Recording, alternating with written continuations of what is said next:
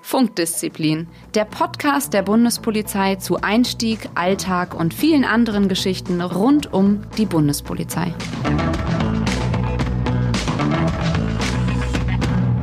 Hallo und herzlich willkommen bei der nächsten Folge Funkdisziplin, dem Podcast der Bundespolizei.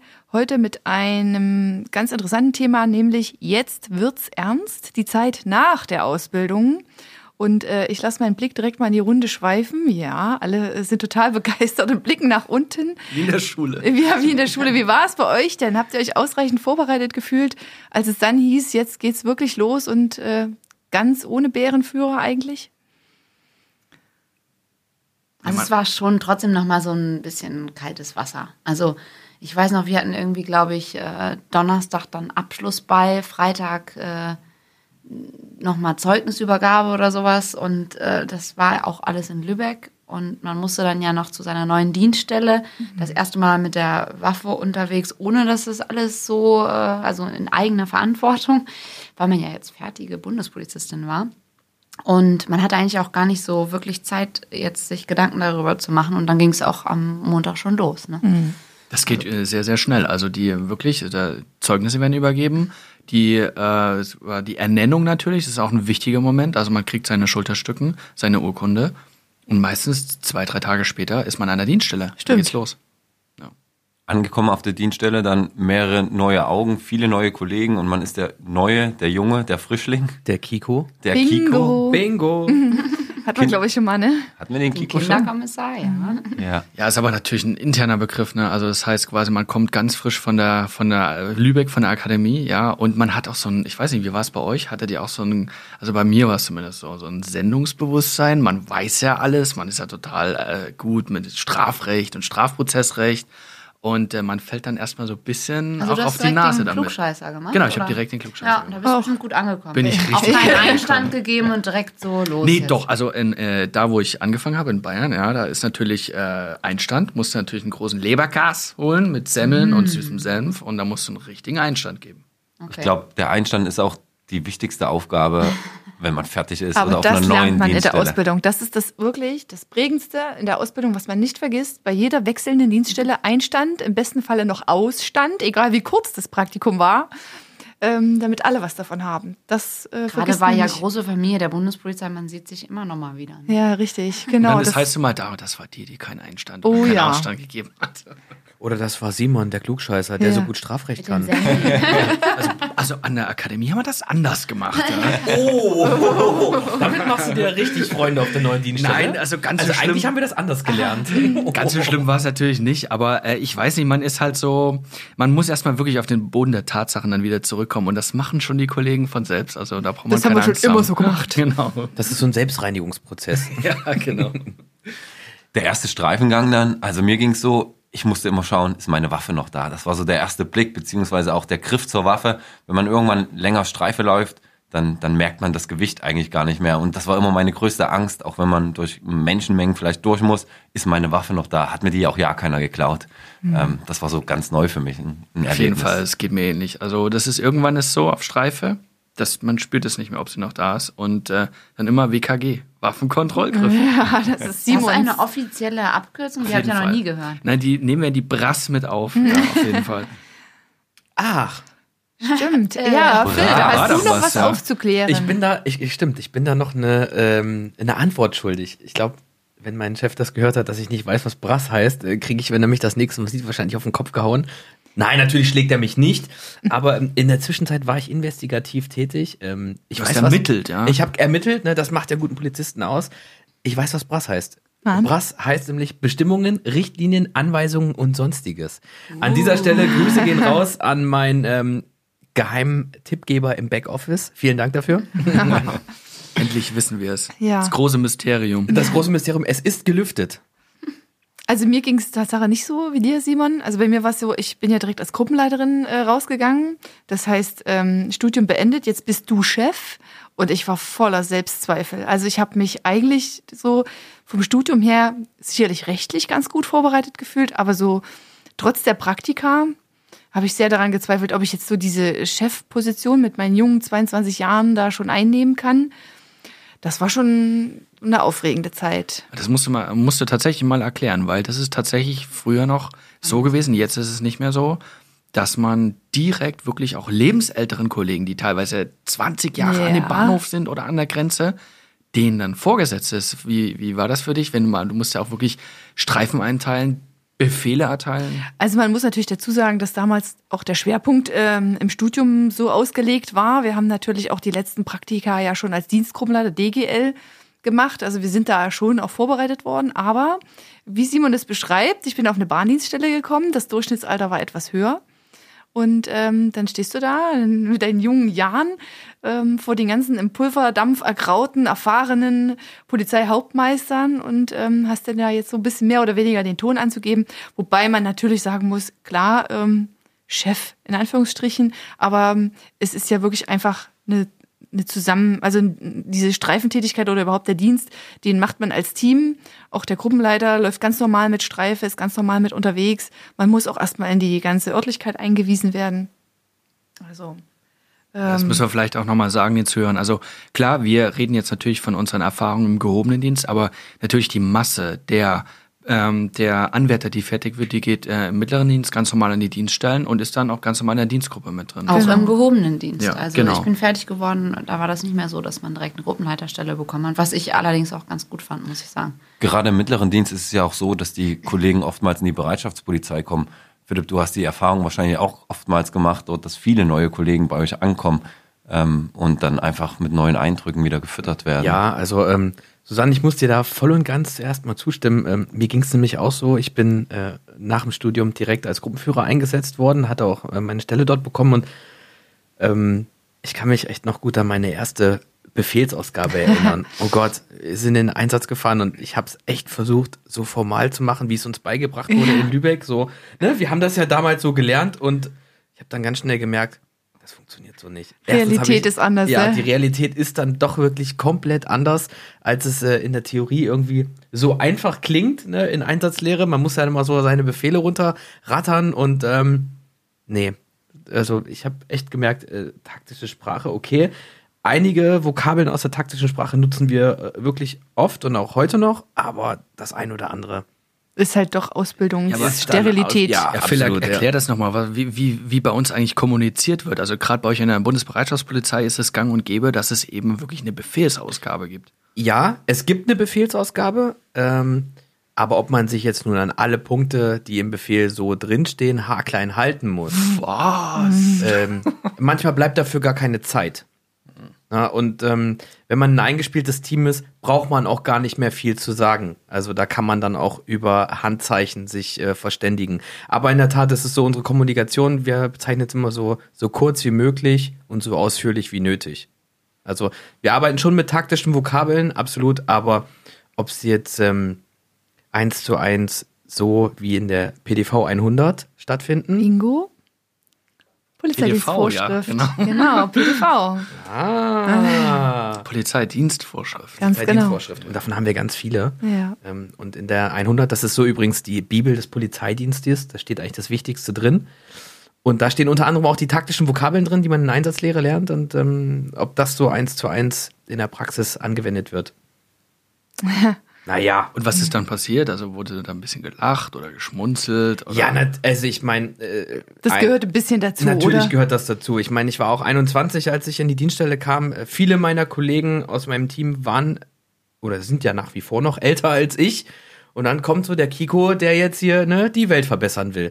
Ich hatte aber in der Tat echt einen super guten Stellvertreter, der ähm, hat mich dann so ein bisschen eingenordet und hat mich dann eingewiesen. Das war ganz gut. Und auf den konnte ich mich äh, immer verlassen und das war auch immer ganz wichtig. Also das hat, unser Zugführer hat das immer so eingeteilt, dass ähm, ich dann erstmal einen Erfahrenen auch an die Seite gestellt bekommen habe. Das war ähm, mir persönlich hat das super weit geholfen, ja. Ja, weil auch jede Dienststelle ist auch unterschiedlich. Also klar, es gibt natürlich Standards, die eingehalten werden in ganz Deutschland bei der Bundespolizei, aber ist immer noch mal Regionalität. Wie seid ihr mit der Regionalität? Also du bist, glaube ich, immer da geblieben in NRW, wo du hergekommen bist, aber ich glaube, ähm, Daniel, ich glaube, bei dir war es auch so. Du bist äh, völlig anderen Bereich von Deutschland gekommen, mit unterschiedlichen aus Kollegen aus unterschiedlichen Bundesländern, andere Dialekte. Wie war das für dich?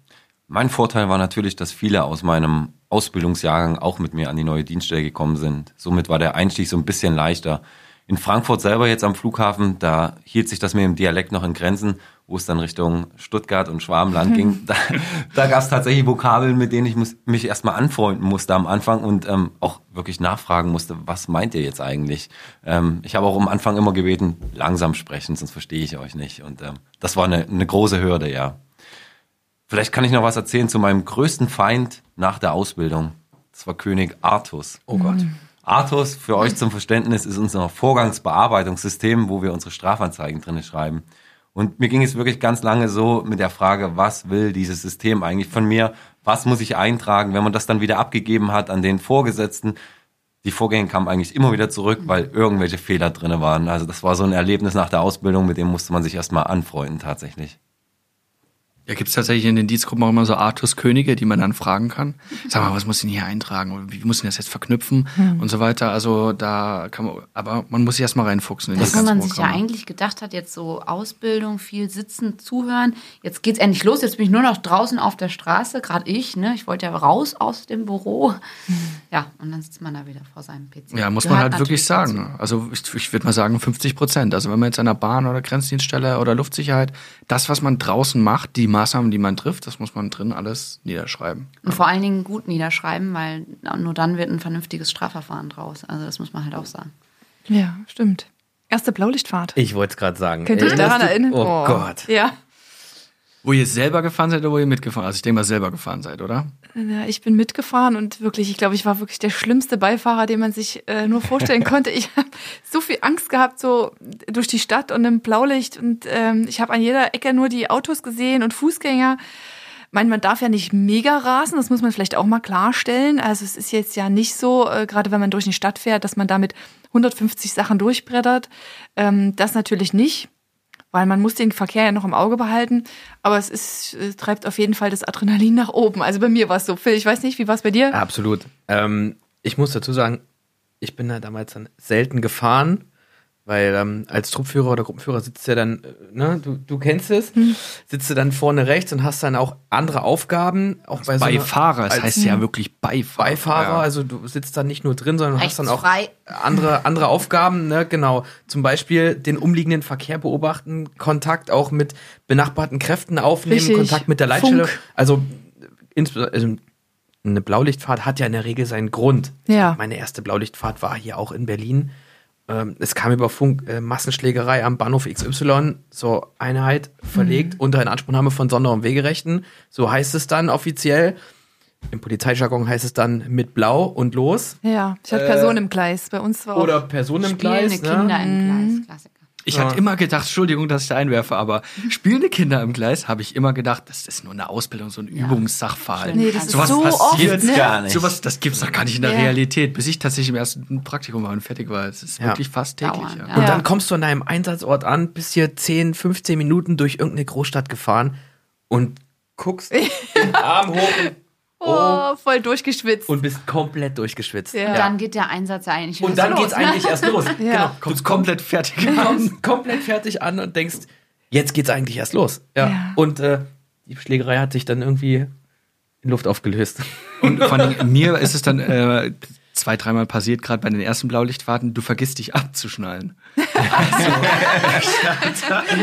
Ich, ey, du bist ja so unter Adrenalin. Du willst raus, du siehst schon dir den Einsatz, gerade wenn es eine Schlägerei ist. Du willst raus, machst die Tür auf und auf einmal ruckst dich zurück, weil du einfach vergessen hast, dich abzuschnallen. Aber die Der ist schon- Rechtsgrundlagen, die hast du im Kopf. Ne? Aber das Abschneiden. Ne? Das, ja, das ist halt dann immer Die trägt er im Herzen. im Herzen. Ne? Obwohl, ich kann euch meine kurioseste Blaulichtfahrt in Anführungsstrichen mal erzählen. Ähm, es war auch eine Schlägerei, äh, irgendwo im Bahnhofsbereich. Und äh, alle Streifen, die verfügbar waren, sind mit Blaulicht dahin gedonnert und wir hatten kein ähm, Streifenfahrzeug mehr und mussten mit der Bahn dahin verlegen. Und es war so witzig, weil ich habe mir wirklich, du hast das Blau und die Sirenen gehört und wir sind so schön in die U-Bahn Hast du dir gerannt. Blaulicht auf den Helm gemacht? Das wollte ich auch gerade fragen. Es war wirklich, es war wirklich Mit lustig. dem Handy abgespielt. Weil es hätte wirklich diese Fahrstuhlmusik noch gefehlt oder so. Und wir standen so in der U-Bahn so und sind so zum Einsatzort gefahren. Und als wir da waren, hat sich natürlich alles erledigt. Ne? Aber wir waren noch da. Das klingt so, als Und es- würden sich unsere Einsätze immer erledigen. Es gibt ja auch Dienststellen, die mit dem Fahrstuhl verbunden sind, wo man den Dienst, äh, den, den, äh, wo man, also den Pausenraum quasi hat. Und man wird wirklich zum Einsatz gerufen, man spurtet die Gänge entlang zum Aufzug, bis alle Kollegen drin sind und dann wirklich im Aufzug dö, dö, dö, fährst du dann langsam gemütlich. runter. So Fahrstuhlmusik im Hintergrund und dann gehen die Türen auf und dann ciao, Mhm. sporten alle in den Bahnhof rein. Stimmt. Das könnte auch äh, eine fernsehreife Szene werden. So für den nächsten Tatort. Ja, zum Beispiel. Genau, die sollten uns mal als Berater reinholen. Die erste Blaulichtfahrt, liebe Zuhörer, ist übrigens auch ein kostenpflichtiges Ereignis. Also auch da muss immer ein Kuchen in der Regel hingestellt werden. Schon, ja, ja. genau, Mhm. ja. Doch, so war es bei uns Echt, immer. ja? Das hat mir mein Bärenführer ziemlich Also- schnell deutlich gemacht. Gründe für Kuchenbacken. Also, Also Gründe, um viele. irgendwas auszugeben Ja. als Jungschau, Stimmt. äh, gibt's genug, oder? Definitiv. Das ist aber auch jetzt noch so, wenn du Praktikanten hast, äh, fragst du auch sofort, wo bleibt da ein Stand? Ja, und vor allem nichts gekauftes, ne? Also das ist auch ganz wichtig. Ja, Also es gerade Kuchen darf selber da nicht, Nee, nee, gekauft nee. werden. Und die Also- Back Backmischung zählt eigentlich auch nicht, oder? Nee, also nicht. als, als Jungschau wird man auch schon ordentlich gemolken, das muss man auch mal Das sagen. stimmt, ne? obwohl man da ja noch am wenigsten verdient, ne? Aber Nicht schlecht. ma macht ihr es jetzt anders? Nein. Mhm. Das hat sich so über die Generationen. Es gibt gewisse Traditionen, die sollte man auch aufrechterhalten, oder? Definitiv. Irgendwann muss es ja auch mal der Vorteil sein, dass man nicht mehr eben der Jüngste im Bunde ist, sondern dann zu den Älteren gehört. genau. Finde Daniel, ich. wo ist eigentlich dein Einstand geblieben? Du bist ja der Jüngste hier im Bunde. Oh, gut, dass wir drüber reden. Den gab's doch gestern, oder? Nein? Okay, ich, ich glaube, dann muss ich wohl. Das müssen wir nochmal ähm, Nachholen. Also meine im Oma, Anschluss nochmal meine Oma kann sehr gut backen, vielleicht ähm, Auch muss ich die mal schlecht. Man kennt anhauen. jemanden, Man kennt jemanden, der jemanden kennt. Ja. Okay.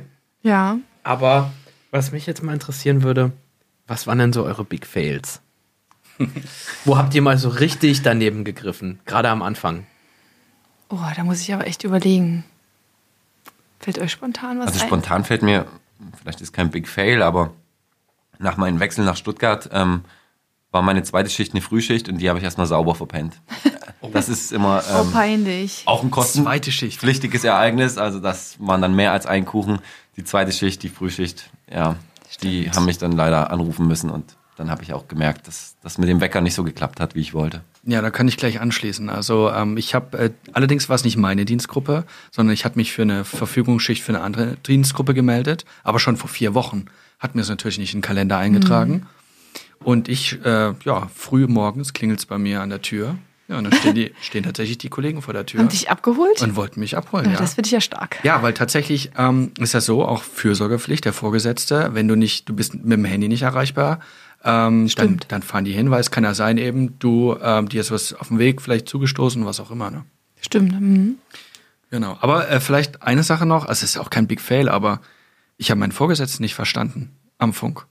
Ja, Wegen das dem hatte ich Dialekt? aber auch schon. Ja, tatsächlich. Also der hat einen, einen sehr, sehr tiefen ähm, bayerischen Dialekt gehabt und dazu auch noch so dieses so ein bisschen bayerisch-grandlige gehabt. Und ähm, tatsächlich war das absolut schwierig, weil vor allen Dingen, es kommen ja, das sind wir wieder beim Thema Befehle, es kommen ja auch Befehle oder klare Anweisungen, was zu tun ist über den Funk. Ich habe ihn einfach nicht verstanden. Das sind auch immer die Abkürzungen das Problem gewesen am Ja, Anfang. Ne?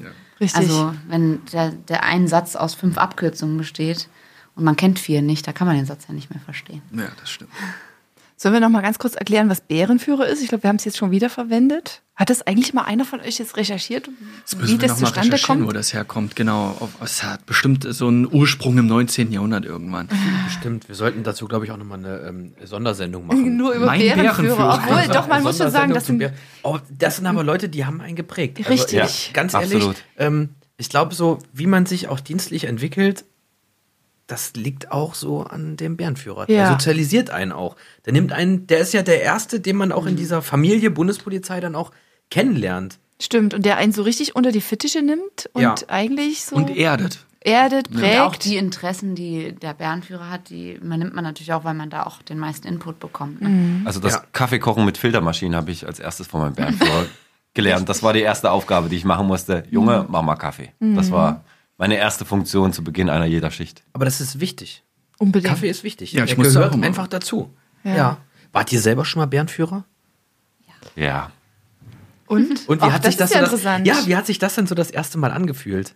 Eigentlich ist es voll schön, weil man will das Wissen, was man ja selber hat, auch wieder an die neuen Kollegen weitergeben und ähm, damit auch die sich entwickeln. Und was ich immer ähm, tatsächlich am Ende des Praktikums schön fand, zu sehen, wie haben sich die Jungs, die Mädels entwickelt. Was konnte ich ihnen beibringen, was konnten sie mitnehmen.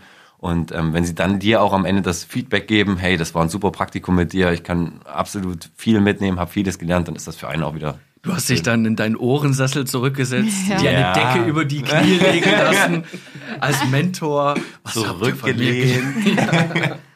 ja, nee, war echt, war super. Aber das stimmt. Also häufig geht man ja auch am Anfang dann noch zu dritt raus, jetzt im normalen Einzeldienst.